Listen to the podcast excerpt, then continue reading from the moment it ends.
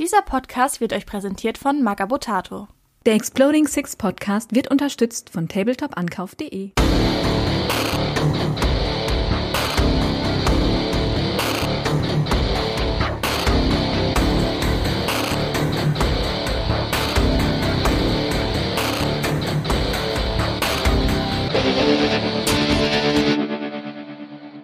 Herzlich willkommen zu einer neuen Folge des Dyson Duty Exploding Six Podcast. Ich bin wie immer euer Host Candy Trash und habe natürlich wieder meine beiden Co-Hosts dabei. Einmal der Money. Hallo zusammen, ich bin auch dabei. Und Victory. Aloha.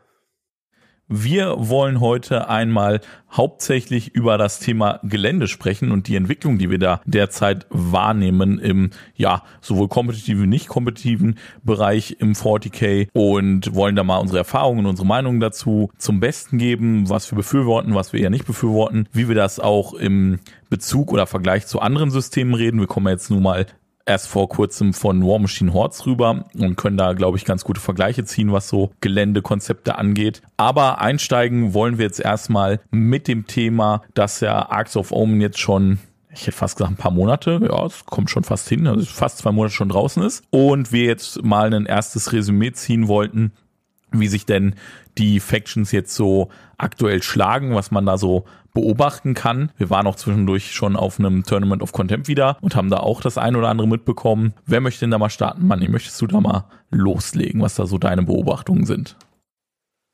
Ja, also ich kann es auf jeden Fall mal aus der Perspektive der Fraktionen berichten, die ich bis jetzt so in Arcs of Omen gespielt habe. Das war am Anfang hauptsächlich jetzt Descard.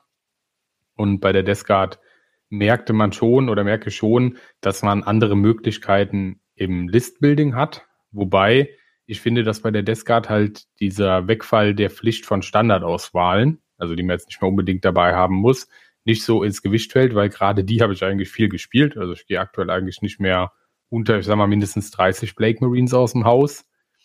Was dabei angenehm ist, ist, dass man zum Beispiel sagen kann, ja, ich nehme jetzt halt Fast Attack als Compulsory Slot das heißt, ich kann halt mit zwei Drohnen spielen, trotzdem noch Blightwaller dazu nehmen und Chaos Borns plus X. Also vorher hat da die Death Guard immer ein bisschen dran gestruggelt. Und da merkt man schon, dass deutlich andere Builds möglich sind. Also ich könnte ja auch was Wildes machen, könnte ja sagen, ich nehme dreimal Unterstützung als Pflicht und habe dann drei weitere und kann dann zu meinen drei Blake Burst Crawler noch, oh, was kann man denn da spielen? Keine Ahnung, drei Geißeln spielen oder so. Nicht, dass man das will, aber es werden schon andere Sachen möglich und vor allem sind viele Sachen, die vorher, ich sag mal, nur über ein zweites Detachment gingen, jetzt einfach nicht mehr CP-intensiv. Ne? Ich kann das halt locker machen. Ich kann auch einfach einen Mortarion reinnehmen und das finde ich schon ganz geschmeidig. Das macht schon Spaß und ich finde es tatsächlich gar nicht so drüber, zumindest jetzt bei den Fraktionen, die ich bisher so hauptsächlich gesehen habe, wie das am Anfang befürchtet wurde, ne? weil die Standardauswahlen werden trotzdem noch gespielt von vielen. Also Spacemans haben auch immer Infiltrators dabei. Aber ich muss halt jetzt nicht immer sagen, ja, ich nehme drei Stück mit, ja. Und bei den Sisters merke ich das Gleiche. Aber es ist auch eine wilde Sisters-Liste mit sechs Heavy-Support-Auswahlen. Also Triple Retributors und dann noch einen Exorzisten. Und was habe ich noch dabei? Wenn ich gerade überlegen. Ah ja, zwei einzelne von den Läuterern. Und die haben auch immer so ein bisschen daran gestruggelt. Ne? Also die wollen eigentlich ihre Elite voll machen und in meinem Fall jetzt Archon Shroud will halt auch immer Unterstützung voll machen und dann musste aber noch drei Standard spielen und das machst du jetzt halt nicht mehr so, ne? Also ich habe zwar auch noch ein paar normale Sisters dabei, aber dass man da jetzt drei Trupps mitnimmt, das kommt eigentlich so nicht mehr vor und ist auch ganz angenehm, dass man nur ein HQ mitnehmen muss.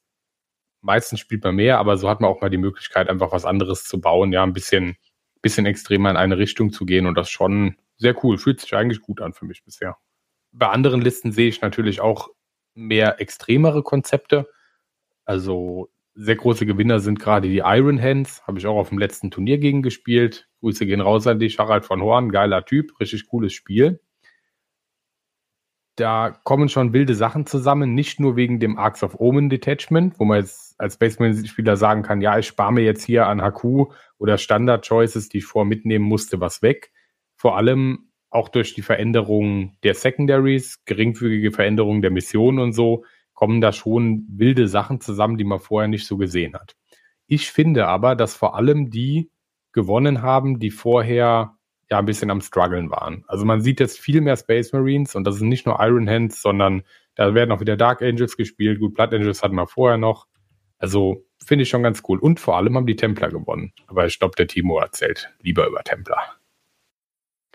Ja, das kann ich gerne machen. Hm, was mir vor allem aufgefallen ist, ich hatte oft das Problem gehabt, dass so nach der dritten Runde den Jungs echt die Luft ausgegangen ist, weil dann einfach zu wenig Püppchen auf der Platte waren. Dadurch, dass Armor of Contempt weggefallen ist, aber dafür, naja, die meisten Listen so ungefähr ein Drittel billiger geworden sind, sind halt jetzt einfach mehr Modelle auf der Platte. Dadurch haben die Marines mehr Output, aber auch ein bisschen mehr Nehmerqualitäten, einfach durch mehr Buddies. Und das macht einfach einen signifikanten Unterschied. Wobei ein Drittel ist es, glaube ich, nicht. So viel günstiger sind sie nicht geworden, ne? Aber schon ein paar hundert Punkte macht das schon aus. Also ich glaube, wenn es ein Viertel ist, ist es viel, oder? Also 500 Punkte Differenz. Kommt drauf an, was für eine Liste du gespielt hast. Mir waren es fast 300 oder 400 Punkte und bei anderen habe ich gehört, es waren teilweise um die 600 Punkte. Ja, okay, gut. Also ich glaube, mit die größten Gewinner waren tatsächlich auch die Custodes, wie es derzeit im Meta aussieht, weil die haben einfach durch den Wegfall der Pflicht von den ja, Standardauswahlen haben die jetzt halt die Möglichkeit, einfach nur ihre Elite-Sachen zu spielen. Das hatten wir auch schon so angekündigt, dass wir das so sehen oder dass viele andere das auch so sehen. Das hat sich bewahrheitet. Die haben aktuell eine Winrate von um die 55 Prozent. Ich fürchte, da wird dann jetzt im nächsten Dataset der Bannhammer von GW wieder einschlagen, was ärgerlich ist, weil ich mir gerade Custodes gekauft habe und kaufe. Der andere Punkt ist natürlich, dass auch aktuell sehr viele Leute Custodes spielen, weil abgesehen davon, dass sie halt jetzt derzeit sehr stark sind wieder, ist da halt die Einstiegshürde nicht so groß. Man braucht halt nicht so viele Modelle, die man kaufen muss. Man kommt da relativ einfach dran, auch über die Battle Force Boxen und so weiter. Es gibt auch noch diese Shadow Throne Kombi-Box, die sich wohl damals nicht so ultra gut verkauft hat. Und wenn man da wen findet zum Teilen, der die Jeans-Stile haben will, die ja nun auch besser geworden sind, ist das auch ein guter Bezugspunkt für Modelle. Und ich glaube, das trägt halt eben auch mit, dass die Custodes jetzt wieder sehr stark im Kommen sind, beziehungsweise ja, eigentlich schon da sind.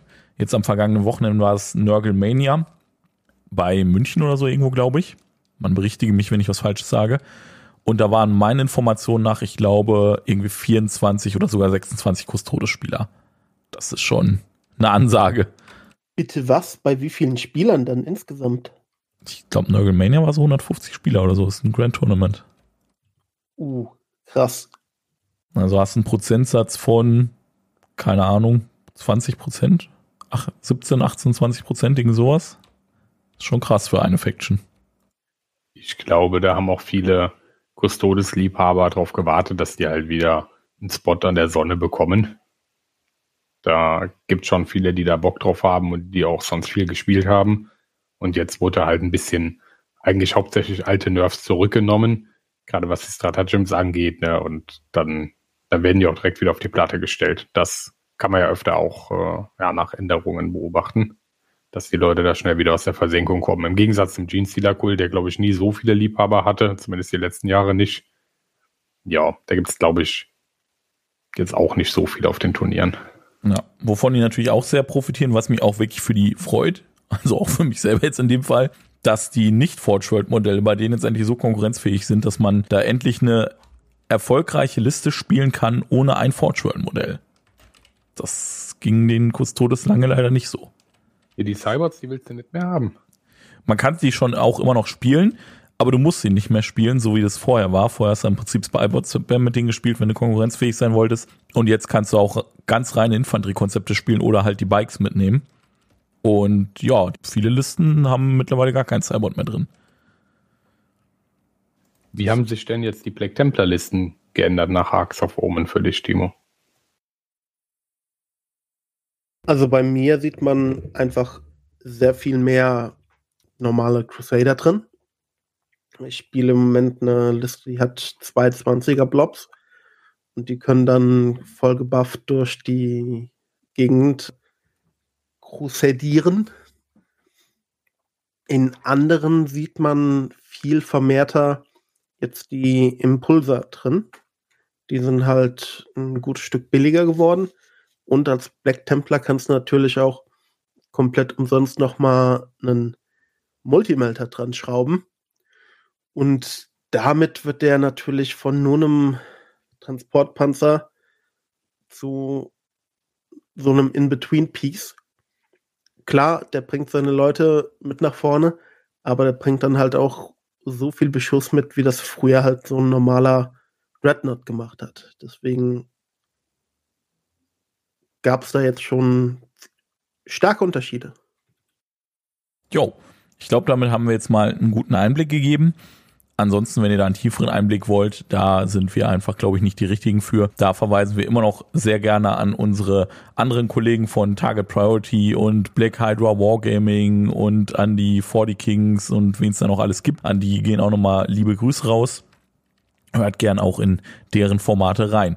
Und bevor wir jetzt in unser zweites Thema reingehen, kommt hier natürlich wieder, ja, ein kleiner Werbeblock von unserem Sponsor. Viel Spaß. Unstillbar ist der Hunger der Tyranniden nach unendlichen Mengen von Biomasse. Effizient verwerten sie alles, was ihnen vor die fressgierigen Tentakel kommt, um daraus immer mächtigere Biomonster zu erschaffen. Verwandle auch du Altes in Neues. Teste es selbst. Besuche jetzt die Seite von Tabletop Ankauf und lass dir innerhalb von 48 Stunden ein Angebot für deine alten Miniaturen erstellen. Die Gewinner unseres Tabletop-Verkauf-Gewinnspiels sind einmal Beowell8803, der gute Community-Member gewinnt Lord Inquisitor Kyria Draxus und 40k Fanatic, der gewinnt den Grimnir. Bitte meldet euch einmal bei einem unserer Teammember auf unserem Dice and Duty Discord. Außerdem möchten wir euch darüber aufmerksam machen, dass ihr jetzt auch einen Rabattcode bekommt von uns für unseren Sponsor tabletopverkauf.de. Den Link dazu findet ihr in der Beschreibung und natürlich auch auf unserem Discord-Server beziehungsweise bei Magabutato in der Signatur. Es funktioniert wie folgt. Ihr klickt den Link und am Ende gebt ihr dann noch unter Coupon DICE-END-DUTY ein, klickt auf Einlösen und freut euch über einen zehnprozentigen Rabatt und dass ihr uns damit weiterhin unterstützt. Wir danken euch, wünschen euch viel Spaß damit und jetzt wieder zurück zur Folge. So, da sind wir auch wieder. Wir widmen uns jetzt unserem zweiten Themenblock heute. Der da ist Gelände. Also, aktuell, zumindest im kompetitiven Bereich, geht das sehr in eine Richtung, die sagt, ja, also am besten fast nur Ruinen. Habe auch schon Tische mit wirklich nur Ruinen gesehen. Und naja, also die von GW, die sind dann noch zu schwer zu bespielen oder zu uneben oder was auch immer. Dann nehmen wir jetzt einfach so, na, ich möchte fast sagen 2D-Ruinen, die eigentlich nur unten eine Base haben und eine Mauer und das war's. Also ein zweites Stockwerk vermisst man da oft. Nicht immer, aber oft. Und das war es dann. Damit wird dann der Tisch vollgestellt. Die sehen dann oft auch alle recht gleichwertig aus. Also sie unterscheiden sich natürlich in Größe und Form, aber das war es dann auch. Und ja, da fühle ich mich so. Also ich finde, das ist optisch für das Spiel ein Downgrade auf jeden Fall. Ist da schon mal erstmal mein Standpunkt, mit dem ich in die Diskussion reingehen möchte. Ja, absolut. Es gibt natürlich deutliche Argumente, das zu machen. Also die Argumente der TOs sind relativ einschlägig. Ne? Also es geht da um günstige Anschaffungen, um gute Lagermöglichkeiten, dass man die ineinander stellen kann und natürlich um die gleichmäßige Bespielbarkeit, ne? dass ich auf jedem Tisch ein ähnliches Setup oder ja auch das gleiche Setup je nachdem aufbauen kann und dass man das immer sehr sauber messen kann und so. Und wir kommen ja aus einer Ecke, naja, mit War Machine, da war das ganz normal, dass du halt 2D-Gelände benutzt. Das war auch immer ein großer Kritikpunkt, also für die Optik des Spieles, ne? weil wenn man sich das anguckt, da sieht man halt da diese, ja, diese Mauspad-Flatschen auf dem, auf dem Tisch liegen. Lappen. Wir fanden das. Die Lappen. Die Lappen, genau. Und wir fanden das alle eigentlich cool, gerade wo wir zu 40 zurückgekehrt sind, dass wir das halt nicht mehr hatten, weil das sieht optisch ansprechend aus, wenn man da, ich sag mal, ein mehr oder weniger realistisches Schlachtfeld konstruiert. Und das konkurriert natürlich immer miteinander. Also Spielbarkeit, Lagerfähigkeit, Anschaffungspreis mit der Optik. Und das ist schon ein ganz großer Punkt. Und wir finden, da haben wir schon im Vorfeld drüber gesprochen, dass man das eigentlich auch ganz gut kombinieren kann. Ne? Also man sieht auch sehr positive Beispiele. Ja, also zum Beispiel habe ich mal, als die rauskamen, die neuen Games Workshop Wälder, war ich kein Freund von denen, weil ich einfach fand, dass die alten hübscher sind. Finde ich eigentlich auch immer noch. Die neuen sind allerdings besser bespielbar, weil die nicht mehr so ein großes, unebenes Base haben, sondern weil die mehr so Umrandungen sind. Finde ich persönlich eigentlich an sich nicht so hübsch, aber für die Bespielbarkeit ist es schon definitiv ein Plus. Und hier hat man, finde ich, eigentlich noch einen ganz guten Kompromiss dadurch, weil die schon immer noch so eine ja strukturierte Linie außenrum geben, sage ich mal, und halt eben einen schönen Baum, den man dann auch nicht aus dem Weg nehmen muss, so, der kann dann da stehen. Und meistens ist ja sowieso eigentlich nur relevant, dass man durch Wald schießt. Klar, manche Einheiten wollen auch mal im Wald sein, die meisten aber nicht unbedingt. Die wollen eigentlich dahinter stehen meistens. Und drin stehen kann man ja auch immer noch auf dieser kleinen Fläche dann. Oder man nimmt eben zwei von diesen Stücken und legt sie halt im Kreis, dass dann die Innenfläche Wald ist. Das kann man halt auch machen. Und deswegen sehe ich zum Beispiel bei denen kein Argument, die nicht zu benutzen. Und das macht mich halt traurig, weil ich auf ganz vielen Veranstaltungen, wo ich jetzt schon war, also egal wie groß die Turniere sind, ne, ist natürlich bei kleinen Turnieren zum Beispiel eher zu realisieren als auf größeren, ne? Ist ganz klar da sehe ich dann wirklich schon diese 2D-Lampen, die ich halt von War Machine kenne, ne? Wirklich einfach so PVC Mauspad draufgelegt, ist ein Wald draufgedruckt, fertig. Also das. Ja, oder halt diese MDF-Dinger, ne? Wo du dann irgendwie zwei Schichten MDF hast und dann fragst du, ja, was ist das? Ja, das ist ein Wald. Und ich ja. Äh, was, was hat das mit dem Wald zu tun? Ist halt ein ganz beliebtes Ding im Moment. Klar, ist spielbar, ist sehr gut bespielbar so, aber ja, ich finde das mit dem mit den festen 3D-Bäumen insofern schwierig, dass es halt normalerweise heißt, Modelle müssen platzierbar sein. Ne? Ist halt bespielbar. Ne? Also diese flachen Dinger, da kann ich halt sehr leicht was draufstellen. Und ich muss dir da auch in einem Punkt widersprechen. Das kommt halt schon ziemlich häufig vor, dass man im Terrain-Feature stehen will, finde ich, weil wenn man selber da drin steht, kriegt man halt das Minus 1 to Hit für die Einheit dahinter nicht. Ne? Das sollte man schon bedenken. Und gerade bei so Fahrzeugen, ja, die Regeln sagen halt, sowas muss Modell muss platzierbar sein. Ne? Wenn da halt ein fester Baum ist, den ich nicht wegbewegen kann, kann das bedeuten, dass Großmodelle ein Riesenproblem haben. Wir hatten das letztens auch auf dem Turnier auch diskutiert. Der Michael, Buddy aus dem lokalen Meter, er spielt ja sehr gut, gerne große Dämonen. Er war dann auch auf einem Turnier, wo die Bäume halt fest waren. Er sagte, ja, ich konnte halt dann meine großen Modelle einfach da gar nicht im Wald platzieren und das war ein Riesenproblem fürs Movement. Gerade so ein großer Verpester, der weint dann halt bitterlich, ne? Minus zwei Movement und kann diesen Wald nicht passieren, kann sich aber auch nicht reinstellen. Das muss man natürlich vorher bedenken, aber das geht bei den GW-Wäldern, finde ich, noch ganz gut, ne? weil da nicht rundrum alles voll Bäume steht und in der Mitte hat man dann eine freie Fläche. Muss man halt darauf achten, dass dann so Großmodelle halt auch irgendwie damit spielen können. Ne? Finde ich schon wichtig. Das geht mit den alten Wäldern, auch wenn ich die ein bisschen zu groß finde von GW, Tatsache besser, ne? weil da kannst du die Bäume einzeln entfernen und kannst dann halt vorher sagen, ja, die sind halt da, weil es hübsch aussieht, kann man wegnehmen, kann man sich reinstellen. Ne? Es ist ja auch ein bisschen so, naja, gegeneinander gerichtet, wenn man sagt, hier die Figuren, die müssen bemalt sein, die müssen Base-Gestaltung haben, aber dann sagt man, okay, wir machen jetzt hier Gelände, was halt nicht mal einem Battle-Ready-Standard quasi entspricht, aber partout müssen halt äh, die Püppchen bemalt sein, weil sonst werden die automatisch entfernt. Finde ich auch ein bisschen spannend. Ha, habe ich tatsächlich noch gar nicht gesehen, das Argument. Ja, gehe ich voll mit. Ich finde, das ist auch ein ganz großer Unterschied. Man kann diese, ich sag mal, relativ flachen MDF-Ruinen durchaus schön bemalen, bedrucken. Hier die Jungs von Target Priority haben jetzt auch welche rausgebracht. Die habe ich mir jetzt auch letztens mal live angucken dürfen.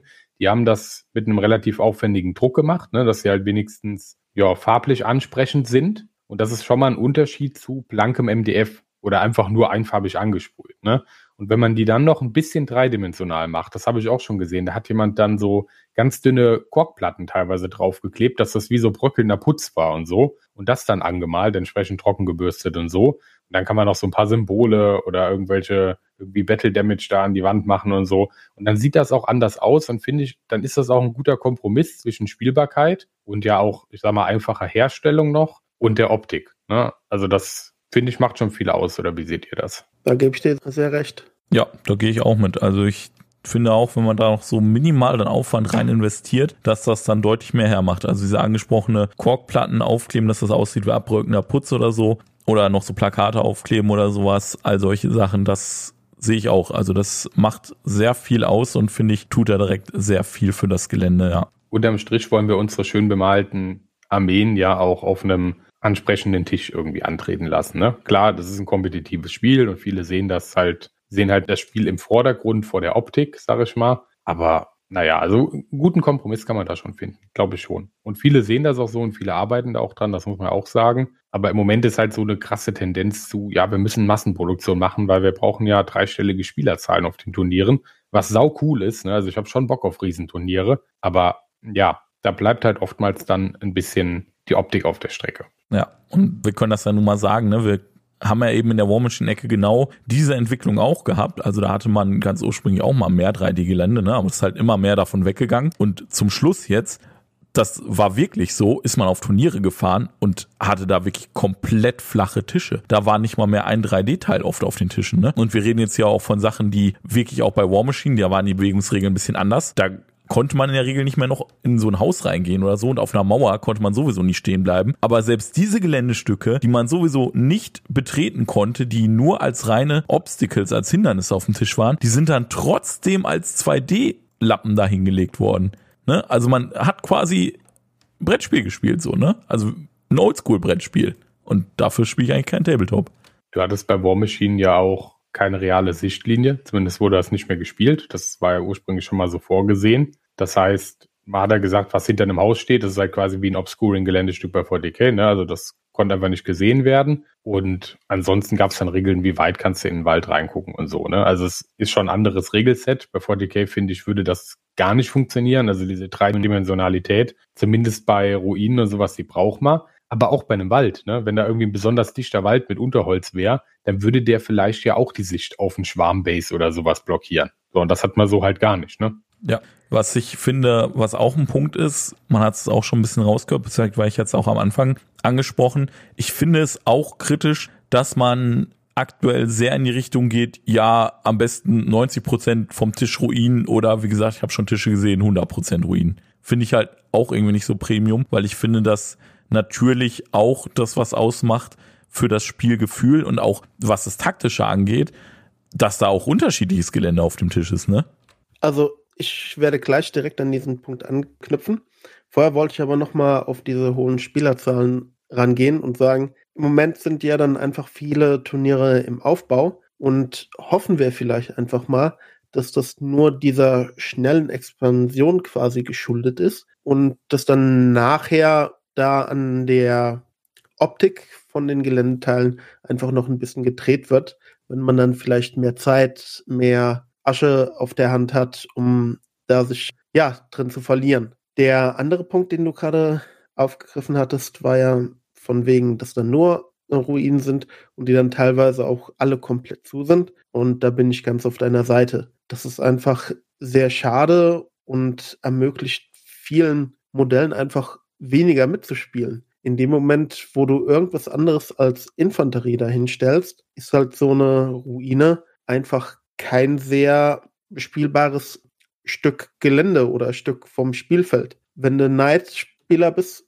kannst du damit gar nichts rein. Kannst du nur vorher davor stehen und mit 1 Zoll kurzen Neidärmchen versuchen, da reinzukämpfen. Schade trifft es ganz gut. Also ich finde eigentlich die Regelvariante bei 40k für Gelände ziemlich gut. Da klappt das Ganze ja über Keywords und es werden längst nicht alle Keywords und vor allem auch nicht die Kombinationen ausgenutzt. Ne? Also wir haben eigentlich immer Ruinen in Masse und die sind halt scalable, obscuring, breachable, defensible, obscuring oder so ne? und light cover. Und dann haben wir Wälder mit difficult terrain und dense cover und wir haben da meistens noch Krater mit difficult terrain, light cover oder so. Das heißt also, wir haben eigentlich kein Heavy Cover und wir haben auch andere Keywords nicht oder wenig. Und man könnte das schon mehr nutzen. Ne? Also ich finde, so Tische, wo das ein bisschen diverser ist, also wo ich auch eine Containerzone, nicht Containerzone, also so zwei Ecken habe, wo, wo so Container stehen und wo ich dann auch Krater habe und wo ich vielleicht auch mal hier so, ein, so eine Mauer habe, ne? so ein Defensible, hier diese Prometheum-Leitung oder was weiß ich, das kann man ja schon alles gut machen und das ist an sich auch gut bespielbar.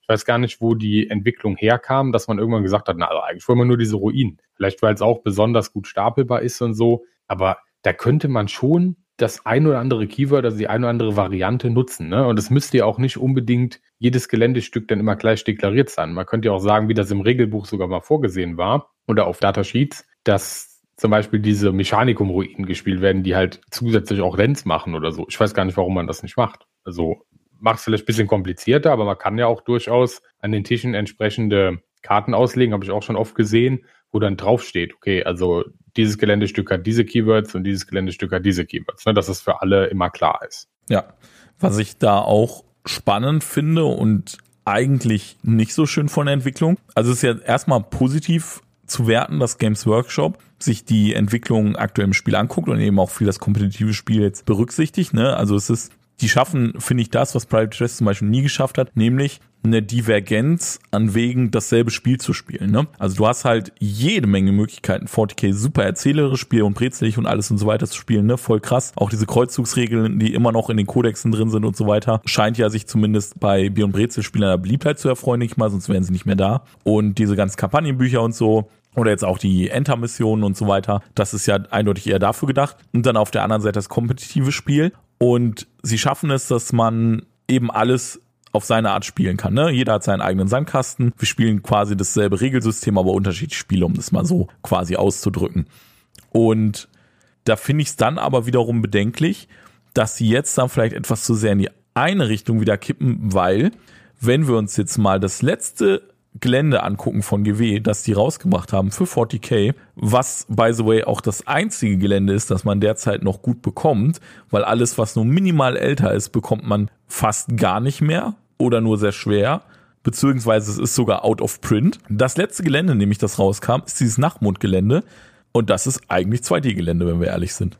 Da ist halt diese Defensive Line drin, das ist eine Mauer, da sind dann diese Bunker drin, in die kann man nicht rein, auf die kannst du dich nur draufstellen und die Landeplattform, was effektiv nochmal so ein Bunker ist, auf den ich nur draufstellen kannst, nur mit einer bisschen anderen Form. Und dann diese Vox-Antennen, die Sichtblocker sind. Punkt.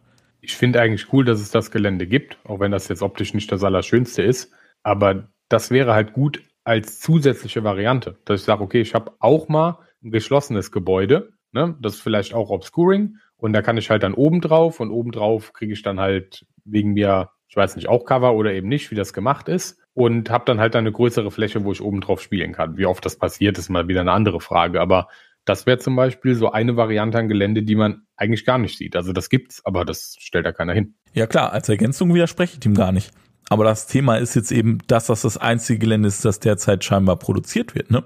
Also ich merke das jetzt als jemand, der jetzt gerade erst einsteigt und sich jetzt gerade erst eine Platte mit Gelände aufbaut, da sich so irgendwie variable Ruinen gibt's nicht großartig. Ne? Es gibt dieses eine Set, was noch relativ gut zu bekommen ist. Das sind hier diese große und die etwas kleinere Ruinen ne, aus vier Teilen jeweils, die auch in den Zeitschriften drin waren wo dann von irgendwelchen Scalpern absurde Preise für aufgerufen werden, was mich richtig aufregt, weil eigentlich könntest du diese vier Ruinenteile für 20 Euro kriegen und dir damit richtig günstig eine Platte voll machen. Aber die Scalper haben das zunichte gemacht. Und dann kriegst du auch, aber auch nur je nach Lieferstatus diese große Eckruine halt. Aber da gibt's halt auch nur die eine, ne? Also das heißt, wenn du dir einen Tisch nach WTC-Format machen wolltest, mit dem Gelände, dann müsstest du dir diese Ruinen besorgen, müsstest dir zweimal dieselbe große Eckruine holen, also gibt es da auch keine Varianz mehr. Also es ist noch gar nicht so lange her, da gab es auf jeden Fall noch ein, zwei andere große Ruinen, die da in Frage kommen werden oder die man sogar hätte modular so bauen können, wie man sie will, ne? Also das ist ja jetzt auch schon wieder weg. Die hatten ja mal modulares Gelände, da sind wir auch wieder vom weg, größtenteils. Und ja, dann kannst du dir noch die Container holen. Wobei die tatsächlich, musste ich jetzt auch feststellen, die letzten Tage, die sind auch nicht mehr so gut zu bekommen in der Standardbox aktuell. Und das war's eigentlich, ne? Dann kannst du die Wälder hinstellen, die ja auch offiziell eher Fantasy-lastig, AOS-lastig sind. Klar, ne, spricht natürlich nichts dagegen, die reinzupacken. Und das war's dann eigentlich, ne? So an offiziellem Gelände derzeit. Die Seite von GW aufgerufen, weil ich jetzt mal gerade gucken wollte. Und Tatsache, ne, also das Einzige, was, wie du sagst, das Einzige, was so richtig große Ruine ist, ist halt dieses diese Battlezone Manufactorum Sanctum Administratus. Und dann gibt's kleine Ruinen, diese Befehlshaber-Schlachtfelderweiterung. Und der Rest ist halt so, ich nenne es jetzt mal Gerümpel, so völkerspezifische Sachen. Ja, ein paar Container gibt's dann diese Org-Sachen und diese, diese Admesh-Generatoren und so. Aber die sind halt so bedingt bespielbar, ne? Und auch diese mhm. kleinen Sektor Imperialis Ruinen, das ist halt eigentlich sehr klein, ne? Das kannst du so ein bisschen zusätzlich hinstellen, aber für eine Platte auszustatten, ja. Ja, und die großen Sachen, wie gesagt, fallen oft Scalpern anheim, ne? Oder irgendwelchen Leuten, die absurde Sammelpreise dafür aufrufen. Also ich hätte zum Beispiel voll gern diese Klosterruine, die in dem Killteam von den Sororitas und den Tau mit drin war. Das müsste die Killzone Chalnas sein. So, die gab es dann auch nochmal einzeln als Box als Killzone Chalnas, ohne halt die Trupps dabei. Und da werden mittlerweile Preise für aufgerufen, für dieses eine Geländestück von 100 bis 150 Euro plus auf Ebay. Das ist total absurd, total irre. So, nur weil das halt nochmal ein schönes variables Geländestück ist, so was nicht auf jeder Platte steht, so und quasi das einzig erhältliche ist, das, das ist, das finde ich schade. Also ich hoffe sehr, dass mit der zehnten Edition Games Workshop mal wieder hergeht und sagt, so, hier, wir hauen jetzt mal wieder Bausätze raus hier, irgendwie, keine Ahnung, mal wieder vier Bausätze wirklich modular für schönes Ruinengelände oder so, ne? Also wirklich nicht total völkerspezifische Sachen, so wie diese Ork-Ruinen und so, klar, die sind cool, aber die sind halt super Ork-spezifisch. So, wenn ich keine Orks spiele und auch mein, mein Standardgegner, sage ich mal, keine Orks spielt, dann sehe ich keinen Grund, mir dieses Ork-Gelände zu holen und den Tisch damit vollzustellen, so, ne? Ähm, und da würde, fände ich das richtig schön, wieder wie diese geile Sektor Imperialis-Reihe, die sie damals hatten, diese vor, boah, da habe ich das erste Mal Warhammer 40k angefangen, vor fast 20 Jahren schon hatten, ne? Also sowas würde ich mir echt wieder wünschen in der Qualität vielleicht von, von den neuen Ruinen jetzt, ne? Weil ich habe jetzt eine von diesen Sektor Imperialis Ruinen hier und ich muss schon sagen, an sich, auch von der ähm, Haltbarkeit, weil da habe ich nämlich auch schon oft gesehen, dass da Teile abbrechen und so, sind die neuen Ruinen schon besser, ne? Weil die auch einfach dicker sind von der Plastikdicke so. Also das würde ich mir da kombiniert echt nochmal wünschen. Ich habe ja noch die alten, also ich habe ja so eine alte, wie hießen das damals, Sektor Imperialis, ne? So einmal alle Ruinen in alt, die ja mittlerweile scheinbar auch ein Vermögen kosten also wenn man die gebraucht kauft. Und die fand ich schon richtig gut, die Bausätze, aber ja, da ist schon mehr Kram, der halt zwischendurch dann auch einfach abbricht und so. Er ist nicht so stabil gebaut. Sind aber sehr geil. Aber aktuell, wenn ich das so angucke, habe ich so das Gefühl, das GW, so das mit dem Gelände so ein bisschen, naja, so stiefmütterlich behandelt. Das hätten sie ja so halb aus der Hand gegeben. So, ja, hm, kaufen die Leute eh von Drittherstellern, wir bringen ab und zu mal irgendwie ein cooles Teil raus, aber so die ganze Platte ausstatten für Turniere und so, das ist für die, glaube ich, kein Schwerpunkt irgendwie. Ne? Also das ist mehr so für die Hobbyisten gedacht, die sich dann mal ab und zu ein Geländestück holen für ihre Bier- und Brezelplatte. Aber so kompetitives Gelände von GW ist halt echt gerade ein bisschen schwierig. War dieses Klettergerüst, was wir haben, auch von GW? Welches Klettergerüst? Das, was Pascal so bunt gemacht hatte. Äh, ja. Das ist auch GW, das ist das Mechanikumgelände, ja das Mechanikumgelände ist auch das Einzige, was du aktuell noch irgendwie halbwegs kriegst. Was ich auch wieder schade finde, ne, weil dann kannst du eigentlich nur so ein Mechanikumgelände halt bauen, ne, so was Raumhafenmäßiges oder so, keine Ahnung. Aber so eine Stadtstadt kannst du halt aktuell auch nicht bauen, ne, weil auch diese Ruinen, die sind ja auch relativ mechanikumspezifisch, ne, mit fetten Mechanikum-Symbolen dran, ne, und die ganze Technik gelöt und so. So imperiale Stadt an sich, wie das früher mit Manisector Mechanicus zum Beispiel ging, kannst du damit eigentlich gar nicht mehr simulieren, ne. Das finde ich schon schade. Ich finde einfach, nur weil man kompetitiv spielt, der Gag ist ja auch, wir heißen ja auch der nicht ganz so kompetitive Podcast, ne? Wir, wir sehen uns ja irgendwo schon zwischen Bier und Brezel und kompetitiv, ne? Weil wir halt auch viel Bier und Brezelig spielen und dann halt mal auf ein Turnier fahren so. Hm, ich finde halt, du kannst gerade mit dem Gelände, kannst du selbst im kompetitiven Spiel trotzdem halt viel Story und viel Atmosphäre, ja, sag ich mal, darstellen oder erzeugen, ne? Und wenn man diesen Aspekt dann so hinten runterfallen lässt, dann finde ich das einfach schade eben, weil ich gerade zuletzt dann auch von War Machine rübergekommen bin, weil ich einfach die Schnauze voll hatte von diesen hässlichen Platten. So ehrlich, das hat mich angekotzt, weil ich gesagt habe, ich will Tabletop spielen und kein Brettspiel. So, ich will auf einer Platte spielen mit 3D-Gelände, dass ich besteigen kann, das geil aussieht und alles. Und jetzt sehe ich halt hier genau so eine Entwicklung. Also vielleicht male ich da auch ein bisschen schwarz. Ich glaube auch so schlimm ist es nicht und so schlimm wird's nicht. Und wenn man da jetzt gerade auch ein bisschen drauf achtet, dann kann man da sicher auch noch ich sag mal, viel von der allerschlimmsten Entwicklung, ja, vielleicht abwenden, ne, dass, dass hier wirklich demnächst auch bei 40k die ganzen Platten mit so 2D-Lappen vorliegen, wo da mal so stiefmütterlich irgendwie noch so eine Ruine oder noch so ein Baum drauf steht. Und sicher ist auch ein Punkt, wie Timo schon angesprochen hat, diese rapide rapide Zunahme an Spielern, rapide Zunahme an Größe an Turnieren, diese rapide Expansion, genau, ne? Dass man jetzt halt sagt, okay, was, was kann schnell und günstig her, womit kann man sich schnell und günstig ausstatten, ist natürlich alles ein Punkt, ne? Auch die Lagerung und so, sehe ich alles ein. Ich denke, man kann auf jeden Fall schon viel, ja, auf lange Sicht, mh, hm, wie soll ich das sagen? man kann da schon viel machen, wenn man dieses Thema einfach nicht ganz aus den Augen verliert und vielleicht ein bisschen im Auge behält. Ne? Nur weil Games Workshop jetzt anfängt, das stiefmütterlich zu behandeln, weil die Spieler das offensichtlich stiefmütterlich behandeln, ne? ist ja alles eine Korrelation. Ich meine, früher haben sie sehr viel Gelände und so teilweise rausgebracht. Auch wenn ich an das alte Warhammer-Gelände denke, da komme ich richtig ins Schwärmen. Für Warhammer Fantasy, was die da für geilen Scheiß gemacht haben früher. Und es hängt ja an uns Spielern, ne? Ich meine, die sehen halt, dass die Entwicklung dahin geht, dass die Leute dem nicht mehr in der breiten Masse so eine große Priorität beimessen bei ihren Spielen und ihren Platten. Und dann sehen die, okay, da ist kein großartiger Bedarf. Wir haben jetzt auch nicht unbedingt Bock, uns da reinzuhängen und diesen Bedarf zu schaffen, weil eben auch viele Dritthersteller da in dem Markt schon drin sind, ne? die das auch einfach günstiger machen. GW könnte das natürlich auch so günstig machen, aber naja, Gewinnmarge, Aktionäre, wir kennen die Diskussion, müssen wir hier nicht aufmachen.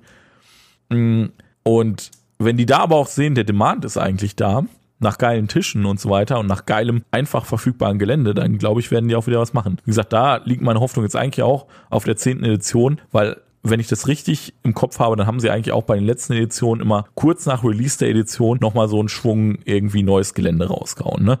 Also da hoffe ich gerade so ein bisschen drauf. Ich glaube, eine Mischung ist da auch der richtige Weg. Ne? Also wenn ich eine Platte habe mit kompetitiv verwendbaren Ruinen, ja, und ergänze das dann halt mit ein paar Containern und so. Das ist zum Beispiel beim Tournament of Contempt in Düsseldorf, wo wir auch sehr gerne hingehen, der Fall. Also die haben dann immer am Rand dann noch so, ja, so Container, Stapel und sowas stehen. Und da könnte durchaus auch noch was anderes in der Mitte stehen, ne? wenn da so ein paar Mechanikumtürmchen noch hinkommen oder so, die ja eh meistens mehr optisch was bringen als spielerische Relevanz haben. Ne? Also das, nur das reicht nicht. Man muss schon auch Ruinen haben, wo man was anständig verstecken kann. Das ist schon einfach relevanter.